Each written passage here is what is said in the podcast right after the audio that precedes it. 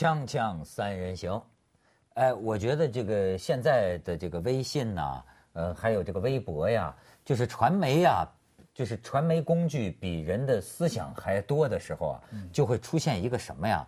就是一个话题啊，不给嚼烂了不算完。就是我觉得像是我现在有时候看一些东西啊，就是腻歪了，你知道吗？就是你就看着这些人嚼啊，你就觉得无数个嘴啊，这个嘎吱嘎吱就嚼啊，就是就是碰到一个事儿啊，就是真是反来覆去的聊啊，反来覆去的这个嚼啊，最后都嚼成渣了，都就吐的也很快啊，一会儿这事儿就过了。就不聊恶了，就不算完。当然，这不是任何一个人造成的，这是我们共同造成的。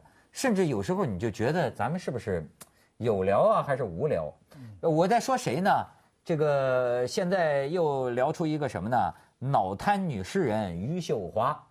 我最早是在微信朋友圈里，哎呦转疯了。哎，你说这个微信朋友圈哈，它竟然最火的东西是心灵鸡汤类的东西，我也有点难以理解不。是说嘛，美美国朋友圈，但他们不是他们没有用微信，但有个说法说美国朋友圈刷的最多的是关于新科技，对说中国朋友圈刷的最多的是心灵鸡汤。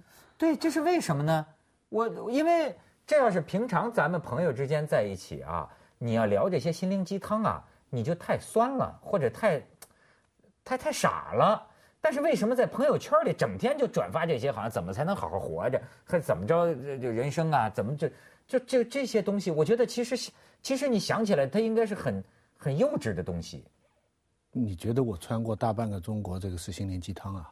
啊！不，我现在说另一件事儿啊，徐老师看来憋足了劲我也我也儿，是要讲这个。对，我明白你说的是两个，事情。我我我我我我我我我我讲的是另外的，我就是微信朋友圈里啊转发很多心灵鸡汤类的东西。好，那么我讲另一个事儿，就是这个脑瘫女诗人这个，哎，也未必没有点鸡汤味儿，你知道吗？为什么未必没有点鸡汤味儿呢？就是现在，你看一个开始这么一聊啊，到最后就有人开始批评了。呃，批评有一个旅美的女人女诗人吧，叫沈瑞，你知道这个人吗？不知道，嗯他呢，先写了一篇文章，就盛赞，就然后就说这个这个余秀华呀，就是湖北一个村儿的，呃这个这个这个这个农村妇女养兔子的，对吧？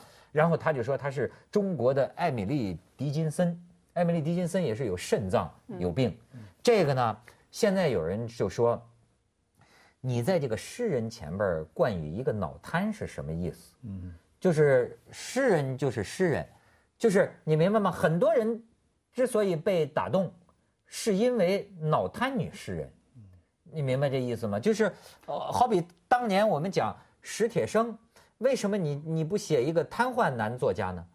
不是，可是他打动你的不是因为瘫痪呀。我意思说，你看到你也不是因为是脑瘫，你被你被打动吧？不是，这所以都得分开说。现在就有些人就批评，认为啊，我们不要太多的把一个人的这个身体的某种病，或者是某种残疾。和他的，比如说，你难道弄个什么这个瘸腿歌手？呃，老是说，这玩意儿最跟当年的选秀节目都有关系。好像一个人呐，有点有点残障，他就更加增加了引起我们注意或者感动的价值似的。那时候拿残障来做戏的是有一年的春晚，说是一对越自越反击战，啊有一个人打了残障了上来，大家很感动。当时我就说不出来的一个 就是不舒服，我当时还讲不出来。我这个，我觉得我也我我就很佩服他，人家英雄。但我总觉得就是 这么一个残疾拿出来秀爱国什么什么，我当时有点不大舒服。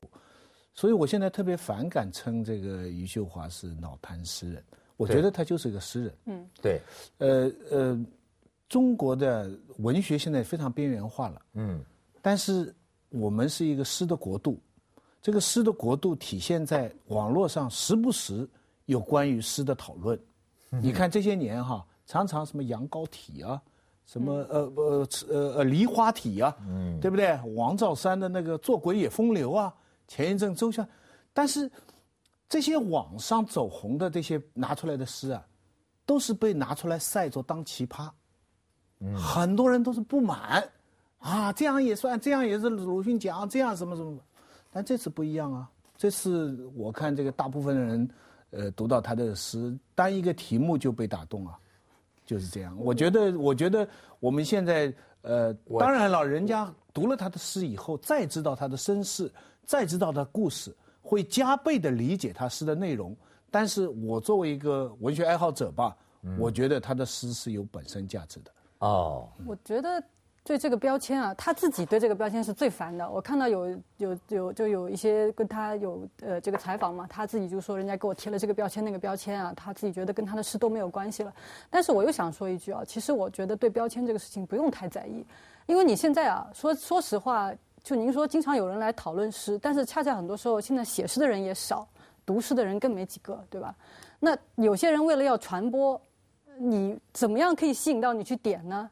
他加一个这样那样各种各样的标签，我觉得是这样。这个标签在消费你，其实你也在消费这个标签，没没没有太所谓的。嗯。而且诗人本身的状态，他就是他本身来说是一个比较。要自己跟别人去隔绝的，要保持他心灵有一定程度的跟大众有距离嘛。但是同时，其实你写出来的东西，你还是希望有人能够读到，有人能够触动，对吧？所以这东西你我就不用太介意。这个好像这个呃，让我惊讶的是啊，这个余秀华，从他写的这个诗啊或者什么日呃笔记里边看呢，他倒没有膨胀到一个。不知所以，当然没有。对他倒是对外界的这种注意啊，他还甚至甚至觉得应该留给我一方写诗的清静，而且那意思就流露出我写诗是为了我自己，跟你们本来也没什么关系，你们都跑到我这儿来，哎，这也就是一个现代传媒故事。你看，我觉得可乐的是这几天，哎呀，我觉得他可以促进他们这村的旅游业了。好家伙，好像有领导找他十里八方的。而且真是这领导这也挺有意思哈，他是个这儿一个一个农民诗人，记者们都来了吧，然后书记也来了，书记也得让被问握手。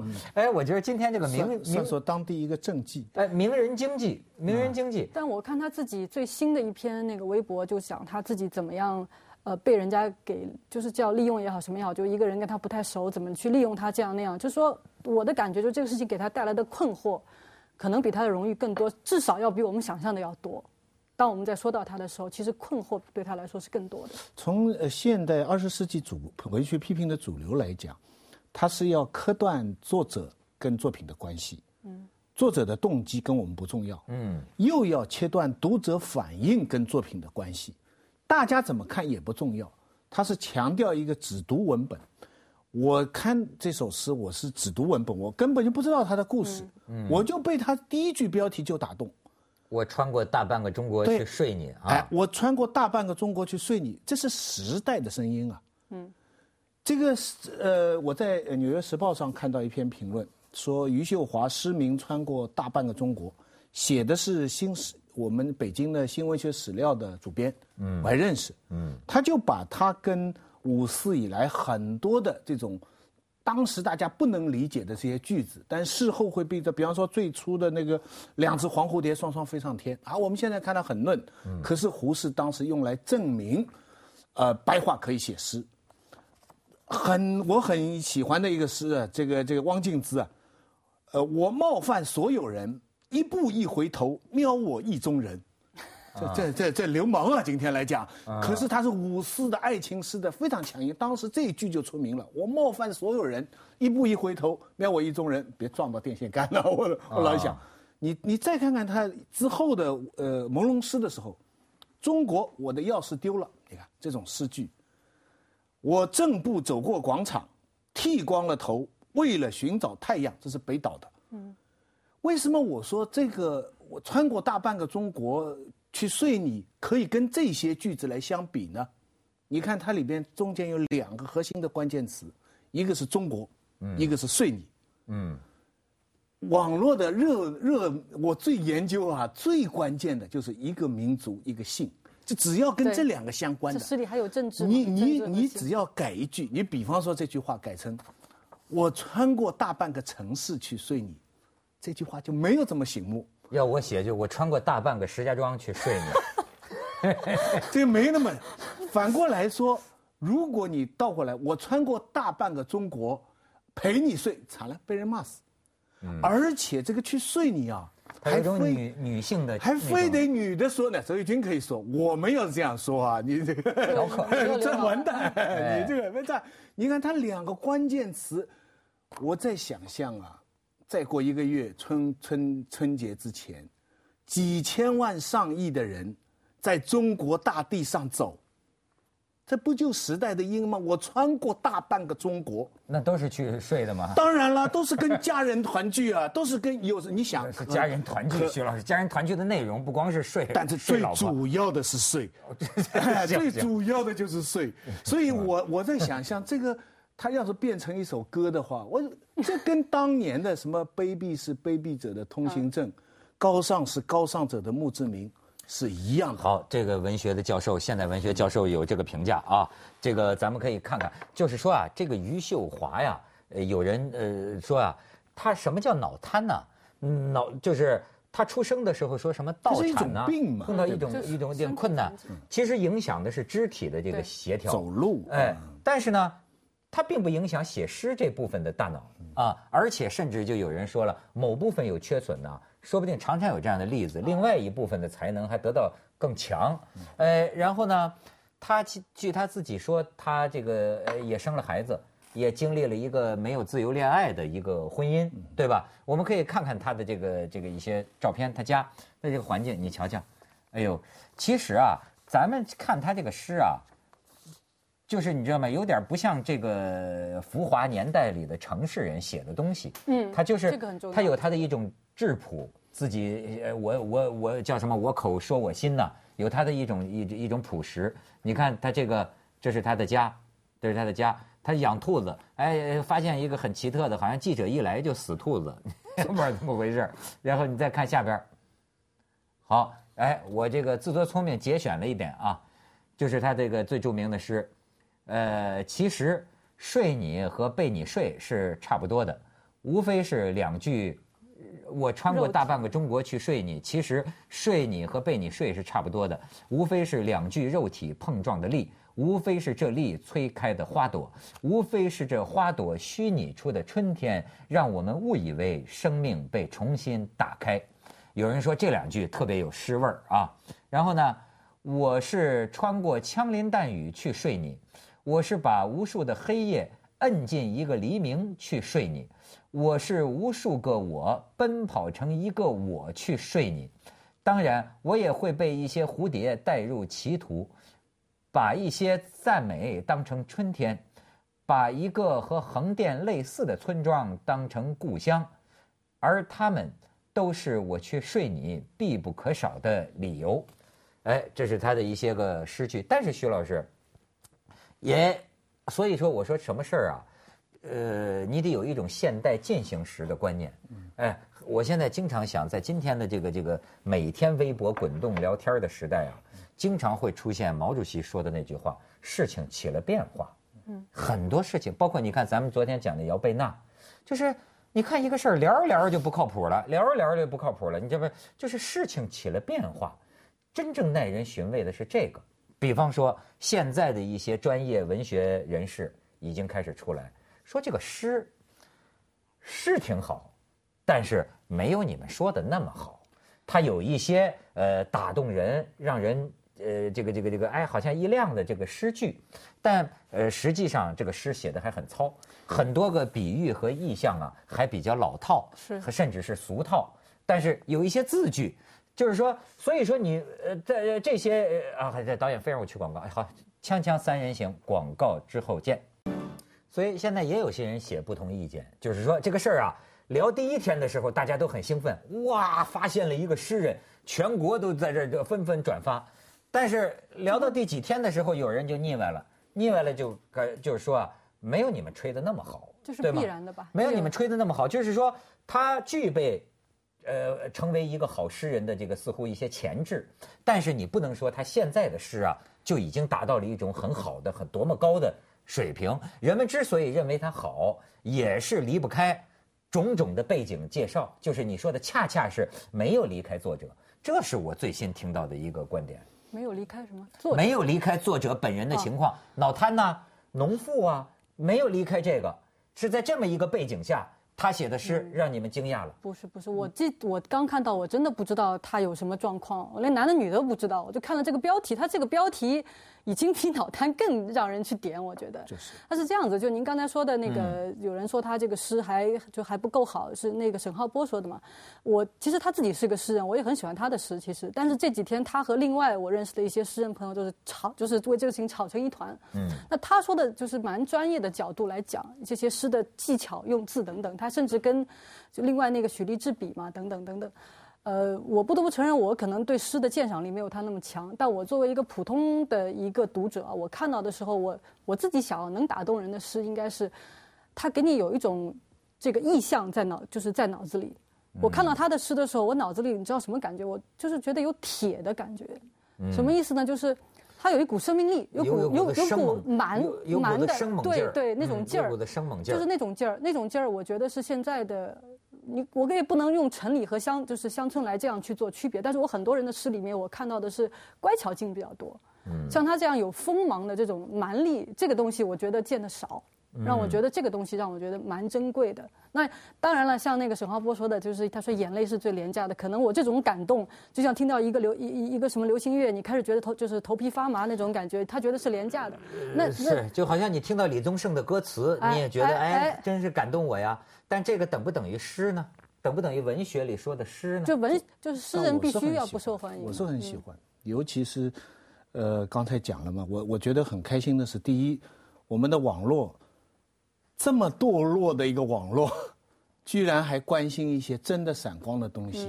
以前是批判奇葩，这次还真有点好东西，这个我很开心。而且文学边缘化现在引起大家注意，不管你们喜欢不喜欢。有那么多人开始重新关心，因为诗人已经变成一个骂人的话了。现在在生活当中说，所以说你是诗人，我是诗人，这这都据说有这都害臊了，已经。现在，而且呢，它非常符合文学的原始定义。文学原来是疗伤的，嗯，他就是一个生活很不幸的一个农民，他的生活除了这个吃睡以外，他还有一点多余的精力，把它画在一个没用的东西上面。非常符合康德原来就关于艺术的起源的这么一个定义，他不是要博出名啊，是人家诗刊的一个编辑叫流年，偶然在他的博客看到，嗯嗯，说追寻这么一种气质已经多年，然后就拿他来到诗刊发表，跟他说你会红，他根本不相信，你给我路费到北京一趟很开心了，我我他到北京读的时候我再读给你们听的，我养的狗叫小乌。我比出院子的时候，他跟着我们走过菜园，走向田埂下北，去外婆家。我跌倒在田沟里，他摇着尾巴，我伸手过去，他把我手上的血舔干。讲一只小狗。接下来，他喝醉了酒，他是男的，他他喝醉了酒，他说在北京有一个女人比我好看，没有活路的时候，他们就去跳舞。他喜欢跳舞的女人，喜欢看他们的屁股摇来摇去。他说他们会叫床，声音好听，不像我一声不吭，还总是蒙着脸。我一声不吭地吃饭，喊小乌小乌，把一些肉块丢给他，他摇着尾巴快乐地叫着。他又是那个男的，他揪着我的头发，往我把把我往墙上磕的时候，小乌不停的在摇着尾巴。对于一个不怕疼的人，他无能为力。讲那个男的，就是他无能为力。我们走到外婆屋后，才想起他已经死去多年。我我就是喜欢，这真是朴素。一个女的受虐待，一个乡村女的，靠一个小狗来慰藉，最后还提到外婆，显示了女性命运的世世代代的传承，一点浮华都没有。我我自己觉得啊，多少做鞋的会员要羞愧，我跟你讲，拿了拿了钱，在那里不知道写些什么东西，拿了待遇。呃，我觉得啊，这个有有句话是不是叫“诗无什么打鼓”？文无不是文文无第一，武无第二，是吧？对，就大概意思啊，这个东西啊，诗这个东西啊，真的是见仁见智。你可以招就招在文学这个领域哈，招就招在什么人都可以来说一句。对，不是，而且呢，地位越高的说话的声音越响。对，呃，而且呢，你比如说他这个诗，呃，自然有他的这个动人之处哈，但是呢，这个文学。呃，到底有没有这么一个门槛儿？呃，也有一个问题。你比如说，呃，你们你是研究文学的，是吧？我是不懂。但是呢，我研究这个传播学，我倒觉着挺有意思。你刚才讲这个群众哈，呃，哎，我倒是可以跟你说说，有一个呢，呃，就是呃，也对这个这个艺术和哲学特别感兴趣的一个呃纽约的女女留学生。他在这个微信里讲的他的呃感受啊，我倒觉得从传播学的角度也很有意思，可以引用。他说呀，我的朋友有一次说了一句大实话，叫“大家一激动我就恶心了”。这个里边有我感兴趣的东西，就是今天的微博聊的很多事儿啊，为什么慢慢就事情就起了变化？这个你看，呃，你看他说啊，余秀华为什么不行？就因为你们都喜欢他，于是他就不行了。这句话是半个玩笑，也是半个认真，是吧？当大众，你看这个里边就代表着某种啊，就是就是一种文学怎么说呢？文学是有门槛的这么一类人的看法，就是就是比如说啊，当大众都能讲出一两句为什么的时候，创作者就尴尬了。呃，我和朋友开玩笑，关于什么是好的创作，我说一半的人不知道，知道的一半里还有一半儿的人不喜欢，喜欢的一半儿里还有一半儿的人说看不懂，懂的一半儿里一半儿的人还懂错了，这样的东西是好东西。那个意思就是说啊，被大众接纳的人，你本身就有点尴尬，然后被大众接纳就是有原罪嘛。那么是否应该跟大众相处呢？他说应该。如果创作者有改造社会的热情的话，那么你你这样争取大众的喜欢没什么，只是这个创作者在写下每一笔的时候哈，呃，他的意思就是说，有的时候啊，你的这个这个大众都对你感兴趣的时候啊，其实你未必是一个好的艺术家，也许你可以做一个好的公共知识分子。他说这个差别啊，是很努力的普通人和天才之间的差别。我觉得我，你看你们就反对我了。坦白说，他把自己放太高了。这个话恶我先心啊我先去一下广告 锵锵三人行广告之后见。哎，来，我是抛砖引砖，我想你批判批说一句，就是说我现在经常看到有人就一说话就是大众，好像大众是别人一样。你是大众吗？我是大众吗？你自己心里有没有一个标准？为什么说被大众喜欢就是一个原罪？就而且你看他那个微博到现在才刚刚过万的那个粉丝，哪有什么大众喜欢？没有那么，我的意思说每个人心里啊，每个人心里还是你有没有被他打动我？想他在这儿说的大众啊，还未必是真的大众嘞。哎，就是广大的这个这个 普通的劳动人民，可能都不见得是他所说的大众。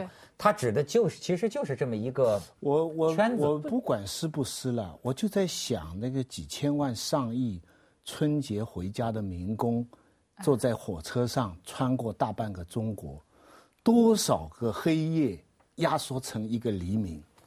你看这这个句子，摁摁进摁进一个黎明摁进一个黎明。我假如在富士康，我工作了一年，攒了一点钱，我的家里给我说的那个老婆，在浙江什么地方打工，我们说好了要回老家，攒了这点钱回去，路上看到什么，他讲了，看到，对吧？我们都删掉了他的话，看到了珍稀的动物可能要被打死，看到了有些人上访，看到了各种各样不平的现象，可是你再往家里走，对最后去一个被窝，我不懂啊，我我我我觉得什么叫诗？对我来说，能把千千万万人的情绪浓缩到一个句子里边的东西，这就是诗。而且它两个关键词，你今天能否认网络上通篇的网络是这两个关键词？中国这个词这些年被用到烂到什么程度？你想，什么节目都要冠中国，以至于现在要成立协会啊，你要前面冠中国，要中组部才能批准。嗯，可是在这个地方，我觉得穿过大半个中国，这个“中国”两个字用的真好。我就觉得他把你想他身处一个什么地方，他的环境是什么，他的困境，但是他的梦可以那么的远，啊那么的宏大，就这个东西，你包括现在很流行那个那个庞麦郎，我在想他为什么那么那么流行？他说的也是困境和梦境啊，他找不到他要的那个滑板鞋，怎么怎么样，后来这个庞麦郎，你要讲到这儿啊，我就觉得跟他这个跟这个谁呀、脑瘫女诗人，就是跟这个余秀华呀，呃，恰成一一个一个对一个对照。这个余秀华呀，她是这个用自己的这个诗诗吧，用自己的表达表达了这么一种一种一种触感啊。但是这个庞麦郎啊，他现在很大程度上被很多人当成个笑话。可是我听了他的这个我的滑板鞋啊，我有一个很有意思的感觉，就是庞麦郎没有想表达什么。我第一次觉得啊，你看啊，就是过去啊，我们这么说，就是这个呃有一种侦探什么侦探？侦探是什么？老侦探他有这个职业的这个经验，他一看你长什么模样，就是我上下一打量，我就知道你是干什么的，我知道你从哪儿来的，这是侦探的本事。但是我唯有在庞麦郎的声音里啊，我光凭听他的声音，我没见到这个。接着为您播出《健康新概念我》。就完全知道他是什么人，从农村到城市打工的。这